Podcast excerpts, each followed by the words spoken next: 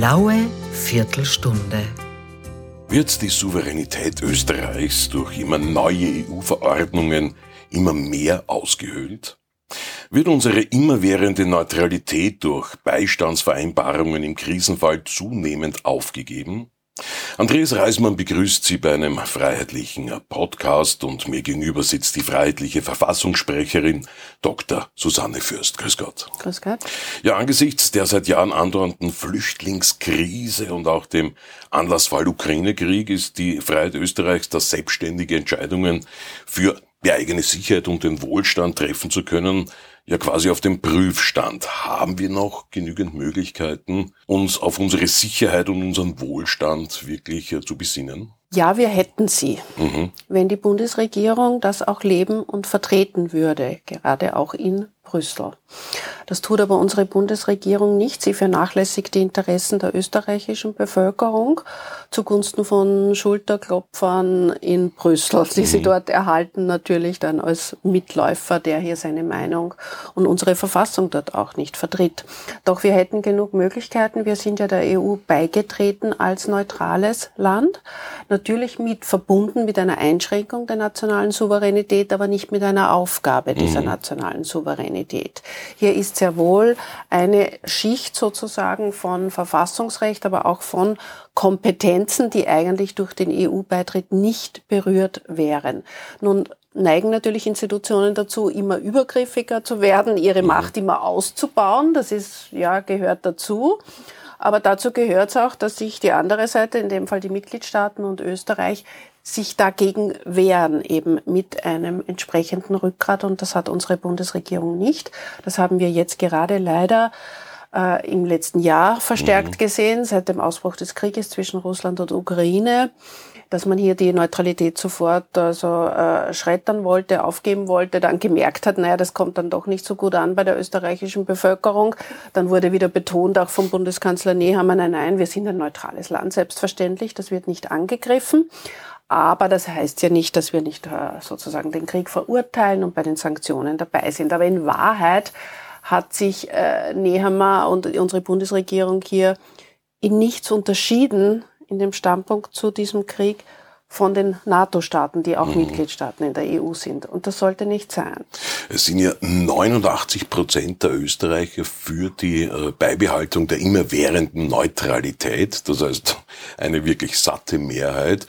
Ähm, die Freiheitlichen haben sich nun im Verfassungsausschuss im Parlament dahingehend nach der Orientierung, nach dem Volk quasi äh, eingesetzt für eine Änderung auch eines der wichtigsten Sätze in der Verfassung, ne, des Artikels 1, der ja. also besonders äh, diese Neutralität noch bewusster machen ja. soll. Das ist eigentlich materiell inhaltlich nichts Neues, mhm. aber eine konkretere Festschreibung. Eben deshalb, um ja auch die Regierung einfach enger an die Verfassung, aber auch an den Willen der österreichischen Bevölkerung zu binden. Mhm. Denn offensichtlich kann sie mit diesem Wortlaut Österreich ist, Österreich ist eine demokratische Republik, Recht geht vom Volk aus nicht umgehen. Und daher haben wir einen Antrag im Verfassungsausschuss eingebracht auf Änderung dieses Wortlautes des Artikel 1 BVG dahingehend, Österreich ist eine demokratische, wehrhafte, immerwährend neutrale, souveräne Republik. Ihr Recht geht vom österreichischen Bundesvolk aus. Mhm.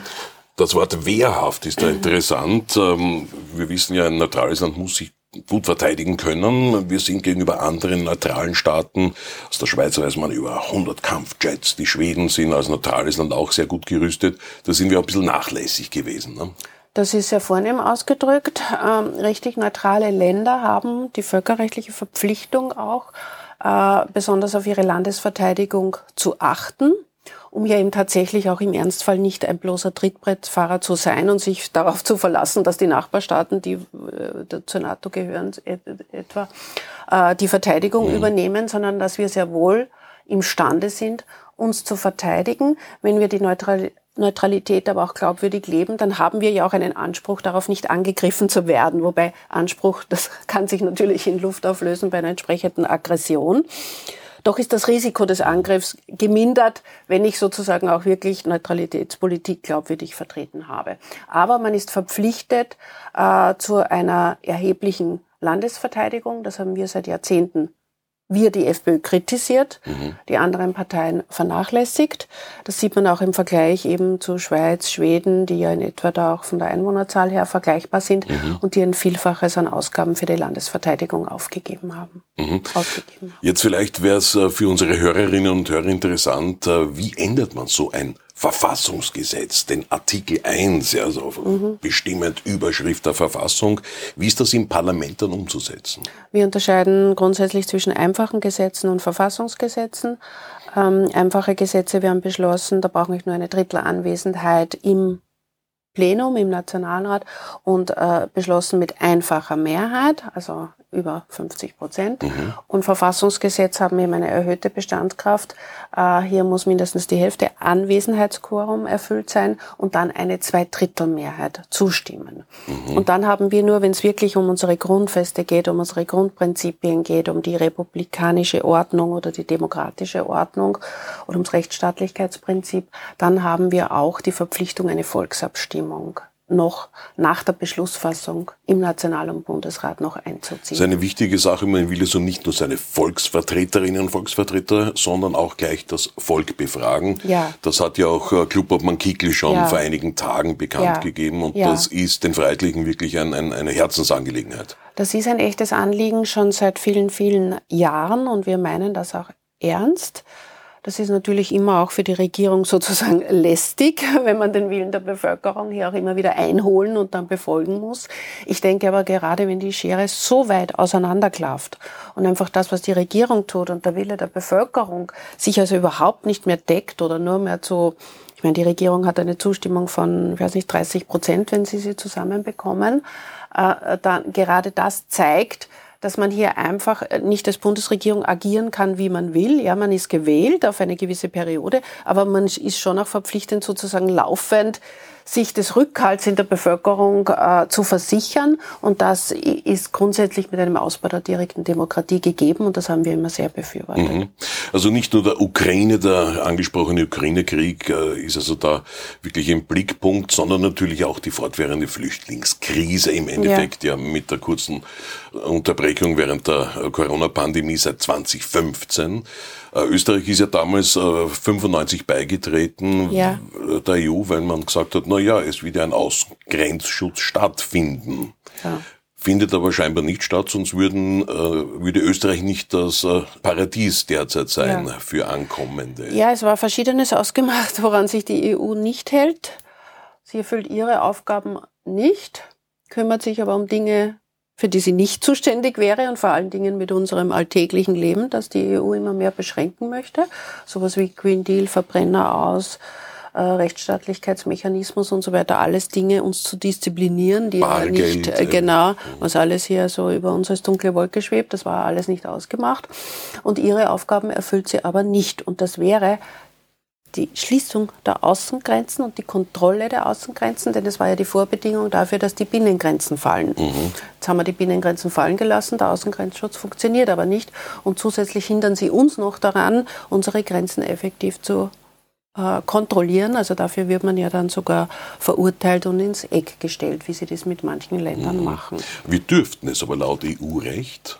Ja, wobei sehr, sehr zurückhaltend. Wir dürften, es gibt immer diese äh, Grenzkontrollen immer wieder für sechs Monate. Mhm. Ähm, das machen wir zum Teil auch, aber ja, es ist natürlich, wenn die Leute, die Menschen hereinströmen, wir wissen es alle übers Meer, von den verschiedensten in der Türkei sind Hunderttausende, täglich kommen sie mit den Booten, äh, setzen sie über von Afrika nach Italien und da wollen die meisten dann nach Österreich, Deutschland und Schweden ins Sozialparadies. Äh, das heißt, wir müssten hier noch viel effizienter regeln. Das geht aber auch nicht. Da macht die ÖVP, ja, äh, macht da groß den Mund auf, mhm. sind aber mit den Grünen in der Koalition ja völlig äh, gebunden. Und dazu kommt auch die zweite Zange, nicht nur, dass äh, viel zu viele Illegale hereinströmen, sondern die zweite Zange durch den Europäischen Gerichtshof, der uns davon zurückhält, auch die Leute wieder abzuschieben. Mhm. Selbststraftäter. Ja. Sie haben die anderen Parteien jetzt im Parlament schon angesprochen. Wie haben die im Verfassungsausschuss auf diese freiheitliche Idee, auf diesen Antrag reagiert? Ja, nicht uninteressant. Also die Neos haben ehrlich, würde ich sagen, reagiert indem sie gesagt haben, sie können damit rein gar nichts anfangen, denn mhm. sie sind ja für den Ausbau, Zentralisierung der EU. Sie möchten die Judikatur des Europäischen Gerichtshofs nicht im geringsten, geringsten anzweifeln, sondern das ist für die Neos eben die Instanz. Mhm. Und äh, insofern, äh, also, sie, äh, da sie auch für eine Aufgabe unserer Neutralität sind, äh, sind sie da klar dagegen und sozusagen der absolute Gegenpol. Die SPÖ hat nicht viel dazu gesagt, außer dass ihr die Neutralität sehr am Herzen liegt, dass sie sie aber gut abgesichert findet in der Verfassung. Mhm. ähm, wie schwer sich die SPÖ damit tut, hat man, glaube ich, gesehen beim Auftritt von Zelensky im Parlament. Ja. Ähm, und die Regierungsparteien ÖVP ÖVP hat äh, etwas peinlich hier herumgeredet um den heißen Brei. Mhm. Einerseits davon, dass der Antrag sehr fundiert ist, viele Grundsatzfragen anspricht, daher auch eine Vertagung. Also sie trauen sich da auch nicht offensiv einfach okay. Nein zu aufschieben, sagen, aufschieben. sondern hinausschieben, aufschieben, schubladisieren. Äh, sie meinten aber auch, das ist ja EU-feindlich und äh, wir würden nicht gern gesehen von Brüssel. ja. Äh, genau, und, und die äh, Judikatur des EuGH darf man auch nicht anzweifeln. Ja, übersehen aber dabei, dass zum Beispiel auch Bundeskanzler Nehammer hier ja gerade ein doppeltes Spiel spielt, nicht? Also da losgeht auf die EU, zum Beispiel beim Verbrenner aus, mhm. auf einmal will er nicht dabei gewesen sein. Ja, äh, und hier äh, sozusagen, ja, ja, natürlich, er macht nur groß den Mund auf und in Brüssel ist er eh dabei, aber sozusagen, die haben auch selbst das schon verschlafen, ja, die ja. Abgeordneten der ÖVP.